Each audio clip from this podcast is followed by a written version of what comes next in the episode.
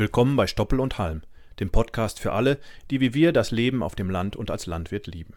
Hier treffen wir uns regelmäßig, um über alles zu sprechen, was in der Landwirtschaft wichtig ist. Ob neue Trends, Herausforderungen auf dem Hof oder einfach nur spannende Geschichten aus dem Leben als Landwirt.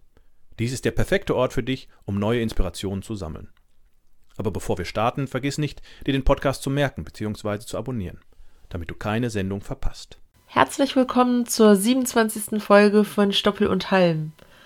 Heute geht es hauptsächlich um das Thema, was Mais abfällt und ab Silo gerade kostet. Dann bekommt ihr unseren Newsflash wieder auf die Ohren und die Marktpreise. Wir wünschen euch viel Spaß. Und jetzt die wichtigsten Nachrichten für Landwirte aus der aktuellen Woche.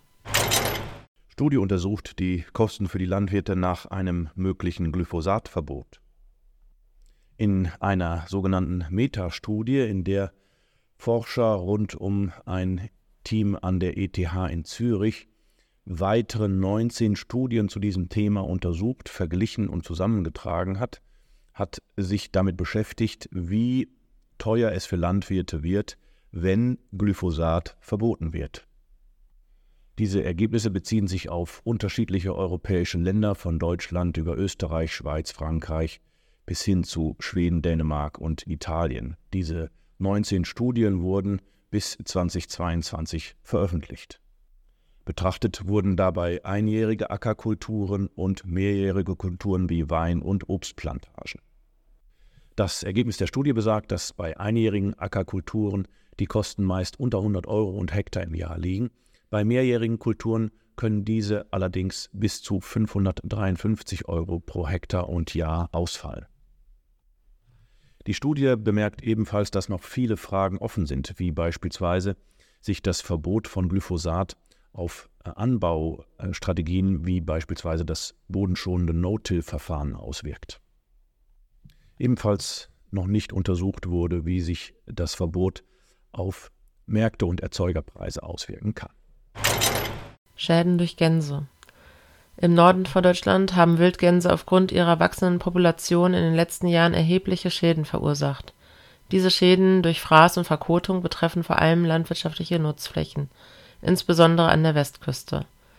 Die Schäden reichen in einigen Fällen bis zum Totalausfall von Acker- und Weidenflächen. Obwohl es Versuche gab, das Problem durch Managementpläne anzugehen, sind diese bisher nicht ausreichend umgesetzt worden die Betroffenheit erstreckt sich über Schleswig-Holstein und Niedersachsen, wobei die unterschiedlichen Regelungen in beiden Ländern die Situation kompliziert machen. Ein Hauptproblem besteht darin, dass die Handlungskonzepte bisher nur die Symptome mildern und nicht die Ursache der Probleme erfassen. Die Bewirtschaftung von Naturschutzflächen ist unzureichend, was dazu führt, dass die Gänse sich eher hinter den Deichen aufhalten, anstatt auf den vorgesehenen Flächen die betroffenen Landwirte fordern Ausgleichszahlungen für die entstandenen Schäden. Aber die Komplexität des Antragsverfahrens erweist sich als deutlich anspruchsvoller, im Gegensatz zu den vermeintlich einfachen Zusicherungen des Kieler Umweltministeriums. In der Endabrechnung hat sich offenbart, dass die Winterungs- und Grünlandflächen, die am stärksten in, Mitleidenschaft gezogen wurden, tatsächlich nicht berücksichtigt wurden Kaufpreise für Agrarflächen in den letzten zehn Jahren mehr als verdreifacht. Nach Auswertung der Bodenpreise, die die einzelnen Bundesländer veröffentlicht haben, stiegen die Preise für Agrarflächen im Jahr 2021 um 10,3 Prozent. Im Schnitt kostete der Hektar 29.545 Euro. In Nordrhein-Westfalen mussten die Käufer sogar 70.470 Euro zahlen und damit 18,5 Prozent mehr als im Vorjahr. Spitzenreiter im Ranking ist Bayern mit 71.469 Euro pro Hektar. An letzter Stelle in Anführungszeichen steht das Saarland mit 10.827 Euro pro Hektar. Preistreiber sind hier sicher die Inflation, aber auch das große anhaltende Interesse von Investoren, die nicht unbedingt äh, landwirtschaftlichen Hintergrund haben, äh, um in Ackerflächen zu investieren. So kaufte aktuell ein Immobilienkonzern einen 2600 Hektar großen Agrarbetrieb in Ostdeutschland. Zudem führt der Solarboom auch auf Ackerflächen dazu, dass die Flächen für Investoren spannender werden. Ausbau von Windrädern. Die Windenergiebranche hat mit Problemen bei der Genehmigung von Schwertransporten zu kämpfen, was den Ausbau von Windrädern verlangsamt. Der Transport eines Windrads erfordert etwa 15 Schwertransporte für verschiedene Bauteile wie Turmsegmente und Flügel. Die langsame Genehmigungsvergabe verzögert nicht nur den Bau, sondern führt auch zu erheblichen Zusatzkosten. Mehr als 15.000 Verfahren für Schwertransporte sind angelaufen, was die Energiewende behindert. Die Autobahn GmbH, zuständig für die Genehmigungen, hat eine automatisierte Anlaufstelle eingerichtet, aber Anträge werden oft pauschal ohne Begründung abgelehnt. Die logistischen Herausforderungen des Transports umfassen die Länge der Bauteile von bis zu 35 Metern, Breite von bis zu 5,8 Metern und Gewicht bis zu 109 Tonnen. Die Straßen, Brücken und Engpässe müssen vorab geprüft und genehmigt werden, was einen beträchtlichen Verwaltungsaufwand bedeutet. Dies beeinträchtigt die Windenergieentwicklung und die Energiewende insgesamt. Studie untersucht die Häufigkeit des Grasschnitts und kommt zu einem verblüffenden Ergebnis. Am nordirischen Institut Agri-Food and Bioscience wurde untersucht, wie häufig man das Gras schneiden muss aufgrund von Verdaulichkeit, aber auch nachher aufgrund von Wirtschaftlichkeit. Dabei verglichen die Experten eine Dreischnittnutzung mit einer Fünfschnittnutzung. Hintergrund ist, dass die Verdaulichkeit von Grassilage pro Woche der späteren Ernte durchschnittlich um mehr als 3% abnimmt. Beim Dreischnittversuch betrug die durchschnittliche Wachstumsdauer zwischen den Schnitten 49 Tage, beim fünfschnittigen Versuch 33 Tage. Gedüngt wurde die Dreischnittvariante mit 250 Kilogramm N pro Hektar und die fünfschnittige Variante mit 270 Kilogramm pro Hektar. Neben dem Ertrag wurden auch in den 21 Wochen der Verfütterung der Grassilage die Futteraufnahme und die Leistungsdaten der Tiere verglichen. Schaut man sich die Ertragslage an, so brachten weniger Schnitte einen höheren Ertrag in Höhe von 12,9 Tonnen Trockenmasse pro Hektar gegenüber 11,3 Tonnen Trockenmasse pro Hektar. Die Proteingehalte waren bei der fünfschnittigen Variante höher, 13,1 Prozent gegenüber 15,2 Prozent bei der fünfschnittigen Variante. Zudem konnte festgestellt werden, dass die Kühe die Silage aus den fünf Schnitten besser aufgenommen haben und auch im Durchschnitt 1,6 Kilogramm mehr Milch am Tag brachten. Schaut man sich nun die Kalkulation an, ist festzustellen, dass eine Fünfschnitt-Variante 1,17 Euro teurer ist als die Dreischnitt-Variante pro Kuh und Tag. Wenn man dann umrechnet, dass die Kuh 1,6 Kilogramm mehr Milch am Tag gibt, lässt sich relativ schnell feststellen, dass der höhere Aufwand leider nicht im Verhältnis zu dem Mehrertrag pro Kuh und Tag steht. Das bedeutet also, dass diese Studie aus 2021 feststellt, dass der Dreischnittversuch gegenüber dem Fünfschnittversuch gewonnen hat. Glötz 6 bereitet Unmut. Die Glötz 6, das sind die Standards zum guten landwirtschaftlichen und ökologischen Zustand, legt fest, dass von Mitte November bis Mitte Januar mindestens 80 Prozent des Ackerlands bedeckt sein müssen. Die Mindestbodenbedeckung kann durch Zwischenfrüchte, Stoppelbrachen, Winterkulturen, Mulchauflagen und fluglose Bodenbearbeitung erreicht werden. Das Bundeslandwirtschaftsministerium BMEL verlangt nun, dass die Kulturen bis Mitte November aufgelaufen sein müssen, um die Mindestbodenbedeckung anzuerkennen. Dies führt zu Problemen für Landwirte, die spät geerntete Kulturen wie Rüben, Kartoffeln, Mais oder Gemüse anbauen, da die Ernte oft erst nach Mitte November erfolgt. Der Deutsche Bauernverband (DBV) sieht diese Auslegung als problematisch an und fordert eine Korrektur, da viele Landwirte aufgrund begrenzter Herbstarbeitstage Schwierigkeiten haben, bis Mitte November auszusehen der DBV drängt die EU-Kommission, das BMEL zu einer Korrektur der Regelung zu bewegen, um Landwirten mehr Flexibilität bei der Aussaat zu ermöglichen. Es wird betont, dass Winterkulturen und Zwischenfrüchte auch bis Mitte November anerkannt werden sollten, um den Vertrauensbruch gegenüber den Landwirten zu vermeiden. Mangel an Tierärzten für Großtiere. Bayern startet Offensive für Landtierärzte. In vielen Bereichen fehlt Personal und fehlen Experten, so auch bei den Tierärzten für Großtiere. Von den rund 22.000 praktizierenden Tierärzten in Deutschland sind nur noch etwa 3.500 für landwirtschaftliche Nutztiere unterwegs. Auf diesen Umstand wies der Bundesverband praktizierender Tierärzte schon vor einigen Wochen hin. Jetzt hat das bayerische Umwelt- und Verbraucherschutzministerium eine Einführung einer Landtierarztquote angekündigt. Diese soll Teil des Zukunftskonzepts Landtierärzte sein.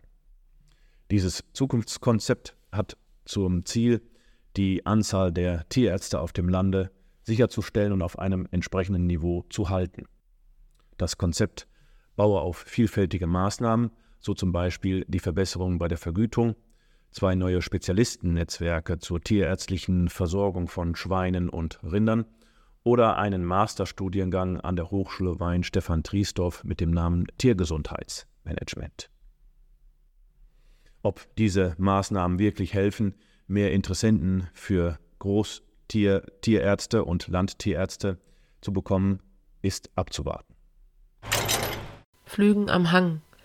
Die EU-Agrarförderung im Rahmen der gemeinsamen Agrarpolitik, kurz GAP, legt komplexe Auflagen für den Flugeinsatz im hängigen Gelände fest, um Erosion zu verhindern.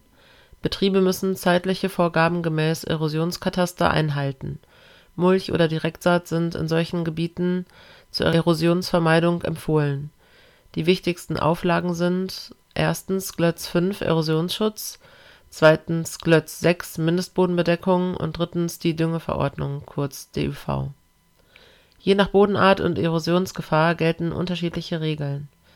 Es gibt zeitliche Sperrfristen für das Pflügen und Säen in roten und gelben Gebieten, abhängig von der vorherigen Ernte und der geplanten Aussaat.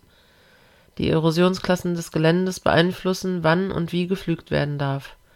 Es gibt Ausnahmen für bestimmte Kulturen, Hangausrichtungen und Schutzstreifen Schutzstreifen gegen Erosion können Flugverbote umgehen, aber sie müssen bestimmte Anforderungen erfüllen.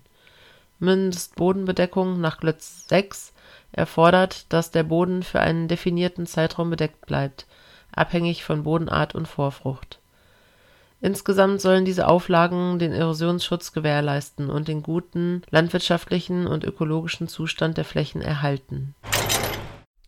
So, ich sitze wieder mit unserem Kollegen Gerd Häuser hier und äh, wollte mit ihm auch heute das Thema Maispreis besprechen. Und zwar äh, aktuell werden ja die ersten Preise ausgehandelt von Mais ab Feld und äh, teilweise wird auch schon ähm, Mais ähm, gekauft ab Silo, wenn es den Bauern jetzt gerade auch äh, das äh, Futter ausgegangen ist. Ähm, Gerd hat sich ein bisschen umgehört, von daher erstmal Hallo Gerd. Hallo alles klar. Ja, Maispreis abfällt. Für viele Bauern jetzt, glaube ich, gerade spannend. Einmal sowohl auf der Verkäufer- als auch auf der Käuferseite. Ähm, gibt schon äh, aus deiner Erfahrung nach erste Gespräche mit Landwirten? Wie sieht es da aus? Hast, hast du schon äh, irgendwie was gehört? Ja, auf jeden Fall. Die meisten Flächen äh, werden natürlich versprochen. Allerdings äh, noch nie ein konkreter Preis hinterlegt. Die ersten Preise, die man jetzt hört, liegen in Westfalen bei 1800 Euro netto plus Mehrwertsteuer ist man bei rund 2000 Euro pro Hektar, den man für Mais stehend Abfeld bezahlen muss. Okay. Ähm, das sind Preise hier in Nordrhein-Westfalen. Hast du mal was gehört, wie es so in anderen Regionen ist? Ja, in, gerade in Süddeutschland, wo wir im Frühjahr äh, doch lange mit Trockenheit zu kämpfen hatten und jetzt Hagelschlag äh, erleben mussten, liegen die Preise bei 3.000 bis 3.500 Euro pro Hektar stehend Abfeld. Hui. Wenn man das mal umrechnet, was haben wir, 60 Tonnen Frischmasse, wenn es gut läuft, äh, und, und wahrscheinlich irgendwie 30, ja, ne, 30 Tonnen trocken, dann kriegst du ja nicht mal, sondern wahrscheinlich bei so, ja, da bei den Feldern wahrscheinlich irgendwie 25 oder sowas oder 20 Tonnen. Da bist ja deutlich über 100 Euro die, die Tonne Trockenmasse. Ja, da muss schon, um wirtschaftlich zu arbeiten, eine ordentliche Veredelung dahinter stehen, die in den meisten Fällen sicherlich nicht erreicht wird. Insgesamt scheint ja das Preisniveau in diesem Jahr relativ hoch zu sein. Sowohl hier, wenn ich das äh, höre, mit 1800 Euro äh, netto äh, und äh, insbesondere dann in Süddeutschland mit einem fast doppelt so hohen Preis. Hast du eine Idee, woran das liegt? Ist sicherlich die Futternot, die sich ergeben hat aus dem trockenen Frühjahr und aus Grund der Hagelschäden, die entstanden ist. Äh, Futternot ist nun mal etwas, wo ein Bauer schlecht mit umgehen kann. Äh, das andere ist, äh, wir haben eine schlechte bis äh, sehr schlechte Getreideernte teilweise gehabt. Auch da wird Körner meist nachgefragt, CCM nachgefragt. Das sind eigentlich Käufer, die auf dem Maismarkt eigentlich gar nicht zu Hause sind. Bei CCM-Mais gibt es ja noch die Besonderheit, dass der ja wahrscheinlich ein bisschen länger steht und wir dann, wenn wir auf Gap und Blöd gucken, wenn wir bis zum 15. November die Fläche wieder begrünt haben müssen und Maisstoppeln so wie es jetzt aussieht, nicht als Begrünung gelten. Und es soll tatsächlich dann ja auch flächendeckend grün sein, wie es sich jetzt sozusagen aktuell irgendwie äh, ähm, äh, so, so, aussieht. Ähm, dann habe ich natürlich nachher ein Problem, wenn ich dann relativ lange den Mais stehen lasse, oder wie ist das? Auf jeden Fall. Also äh, die Sache mit der Platzverordnung ist äh, noch kritisch zu sehen. Mal gucken, wie flexibel da die Landratsämter äh, verfügen. Ja, okay. Ähm, okay, das ist so ein Maispreis ab Feld in diesem Jahr. Wir sind mal gespannt, wie es sich tatsächlich auch entwickelt. Du hast gesagt, die, die ersten Gespräche laufen jetzt. Das heißt sicherlich auch spannend für unsere Hörer, wenn sie dann mit den, mit äh, den Bauern oder wenn die Bauern untereinander dann äh, verhandeln, was tatsächlich dann bei rauskommt. Äh, andersrum, wie sieht es denn aus bei Preisen? Also ich habe jetzt beispielsweise meinen Silo schon leer, äh, mein Mais-Silo und brauche jetzt Mais, der ja quasi aus der aus dem letzten Jahr aus der Ernte kommt, was zahle ich dafür ähm, ab Silo oder beziehungsweise, ja gut, da ist dann Transport noch extra. Was, was sind da die Preise? Wo bewegen die sich? Also eingelagerte Ware aus dem letzten Jahr wird derzeit zwischen 65 und 70 Euro pro Tonne gehandelt. Sicherlich auch etwas in Abhängigkeit vom Trockensubstanzgehalt. Transport würde dann dazukommen und äh, Mehrwertsteuer unter Landwirten aus. Ja, okay. Okay, dann haben wir noch ganz zum Schluss, wo wir noch gar nicht drüber gesprochen hatten, ähm, ist das Thema der Qualitäten. Also wie kaufe ich eigentlich Mais ein, ab Feld, ab Silo? Welche Qualitäten schaue ich mir da an? Auf jeden Fall den Trockensubstanzgehalt. Und äh, wenn ich eingelagerte Ware aus dem letzten Jahr kaufe, habe ich natürlich die Möglichkeit, äh, eine exakte Futtermittelauswertung zu machen. Trockensubstanzgehalt ab Feld idealerweise oder wie ist da die Range? Ja, Trockensubstanzgehalt abfällt, genau. Ja, und liegt zwischen? Optimaler Bereich ist zwischen 30 und 35 Prozent Trockensubstanzgehalt.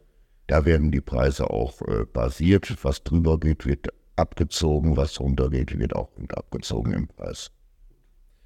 Perfekt. Dann erstmal herzlichen Dank für den ersten Einblick in Richtung, was kostet Mais ab Feld in diesem Jahr und auch schon mal einen kleinen äh, kleiner Input äh, in Richtung, was, was Mais gerade kostet ab Silo, zumindest hier in der Region, äh, Mais ab Silo äh, in Westfalen. Äh, vielen lieben Dank, Gerd. Gerne. So, dann kommen wir zum Markttelegramm für die Kalenderwoche 35. Ferkel 25 Kilo tendieren auf Vorwochenniveau bei 80 Euro. Schlachtschweine ebenfalls auf Vorwochenniveau auf 2,30 Euro pro Kilogramm. Bullen ziehen leicht an auf 4,62 Euro. Und Kühe tendieren auch etwas besser bei 3,98 Euro. Der Weizenpreis liegt bei 248 Euro am 30.08. Vor einer Woche war er noch bei ungefähr 253 Euro. Körnermais Martiv liegt bei 214 Euro am 30.08. Vor einer Woche war er noch bei 216,50 Euro. Diesel liegt im Vergleich der letzten vier Wochen auf einem relativ hohen Niveau bei 107 Euro, aber auch Tendenz leicht rückläufig. In der Vorwoche lag er noch bei 107,50 Euro. So, das war's wieder diese Woche für die Marktpreise. Vielen Dank fürs Zuhören und bis zur nächsten Woche. Und damit verabschieden wir uns für heute von Stoppel und Halm, dem Podcast von Holtmann Saaten. Wir hoffen, ihr hattet genauso viel Spaß beim Zuhören wie wir beim Aufnehmen. Mehr Infos zum Saatgut von Holtmann Saaten findet ihr auf www.holtmann-saaten.de. Und falls ihr Fragen oder Anregungen zum Podcast habt, zögert nicht und schreibt uns eine Nachricht an. podcast.holtmann-saaten.de. Bis zum nächsten Mal und macht euch ja nicht vom Acker. Wir Landwirte werden gebraucht.